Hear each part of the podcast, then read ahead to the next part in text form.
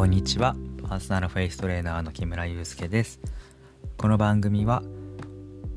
テレワークで表にも出れず体がガチガチになってしまっているビジネスマンの皆さんや子育てに追われて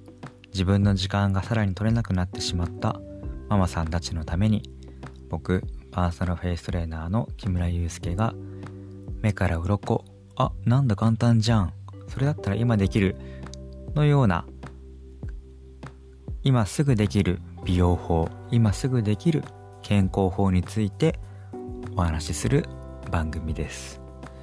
さあ今日は4月の19日かな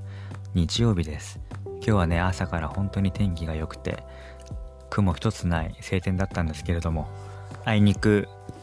今はね自粛期間で表には出れないんですけれども窓を開けたりしながら外を見てるとちょうどうちの家の前はボタン桜というね桜が今満開でそれを見てるとなんか落ち着くというか鳥がねこう何て言うんだろうボタン桜にね会いに来るわけですよ。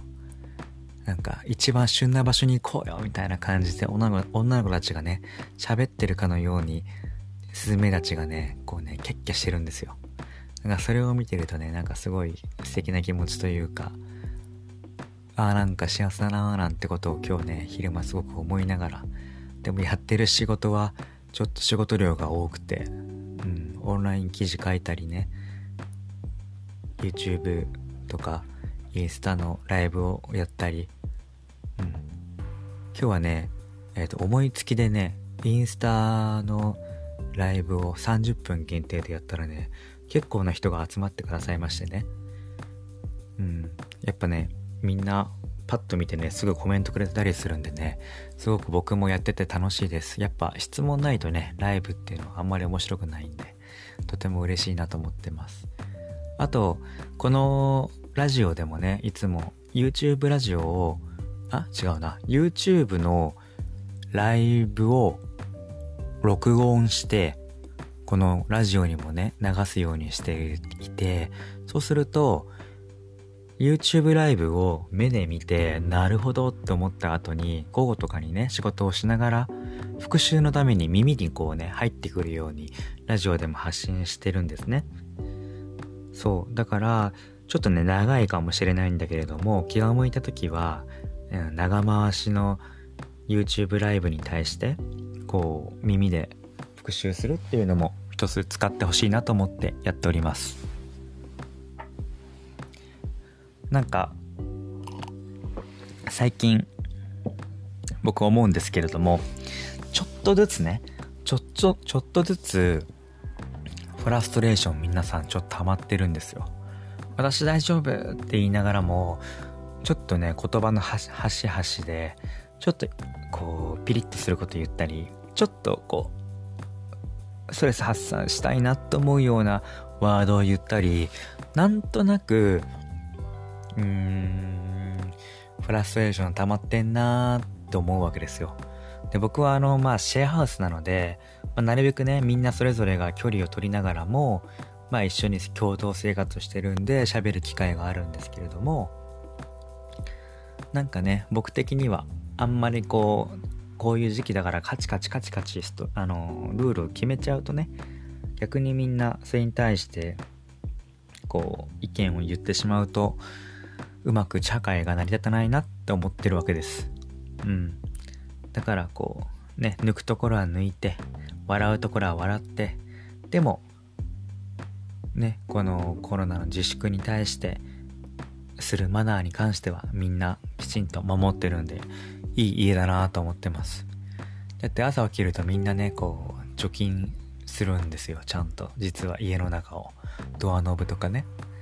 そういうね、こう、なんていうのリテ、リテラシーが高いというかね。わかんないけど、民度が高いっていうんですか？こういうのって。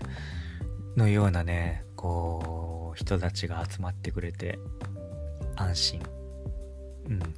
逆にね、僕一人だけがやってるとそれはそれで浮くので、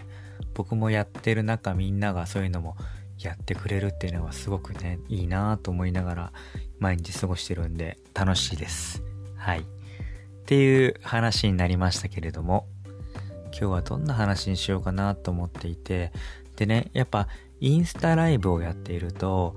いろんな質問が来るんですよ。で、いろんな質問が来る中で、結構多いのが、眉間ね、眉間。眉間ってわかりますか？眉毛と眉毛の間。ここが、シワが取れませんっていう人って結構多くて、どうしたらいいですかっていう風に言われる。皆さん、眉間のシワって気になることありますか？なんか怒ってる感じがして嫌だっていう人もいるんですよ。うん。なんか確かに嫌ですよね。なんかね、余裕がない顔っていうか、いっつもイライラしてる人って感じ。うん。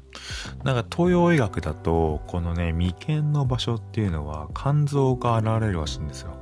で、肝臓ってみんな知ってるかわかんないけど、怒りの臓器って言ってますよね。イライラしてると肝臓って悪くなるみたいな東洋医学の話があるらしく、うん、僕もあんま知らなかったんですけど、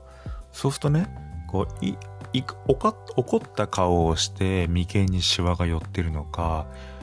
イライラして肝臓が悪くて眉間にしわ寄ってるのかみたいなことになるわけですよ。まあ、どちらが先にせよ、怒りに関して起こるのがこの眉間のシワって思うといいかなと思います。そんでね、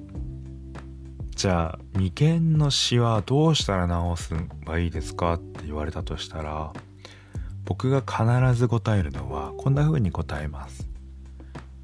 眉間にシワを作るようにしか喋れないんです。わかります？自ら眉間にシワ、縦じわを作るように喋る。自ら眉間に縦じわを作るように物を見ている。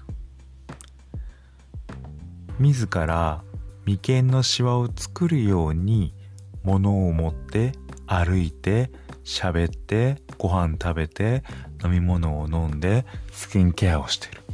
さあ今これを聞いてる時も眉間にシワを作るようにしか耳でラジオを聞けないっていうことになるわけです。わかりますか？要は自分で眉間をシワを作る方に筋肉を育んでるってことです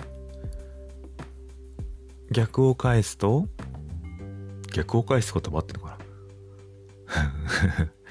逆に言うと、眉間を離す筋肉が養われてないってことです。うん、だから眉間を離そうと思っても離せれないんです。脳から眉間離してって指令来てもどうしたらいいの？って話になる。いいですか？じゃあね僕はこうやって言葉で人を治すのが得意というか好きなので皆さんちょっと頭の中で思い描きながら眉間のシワの取る筋肉を使うようにしましょう。じゃあその眉間のシワを取る筋肉ってどこにあるかというと耳の上です耳の上さあ皆さん両手今空いてますか？両手を耳の上のあの男で言うと刈り上げる部分刈り上げる部分を手5本ずつで触ってみましょう、左右。はい。触るとね、触っただけで顔が少し上げたくなるんです。これね、わかんない方のために、じゃあ、耳の上の刈り上げの部分ではなくて、耳の下のエラの部分触ってください。はい。エラの部分を触るとね、顔下向けたくなってね、顔が、顔の皮膚が重く感じるんですよ。わかりますか？なので、耳の上、僕は顔の上半身って呼んでますけど、顔の上半身の耳の上のところを触ると、体が上に伸びるようになる。さあ、そのまま顔の筋肉全部使って大きく息を吸います。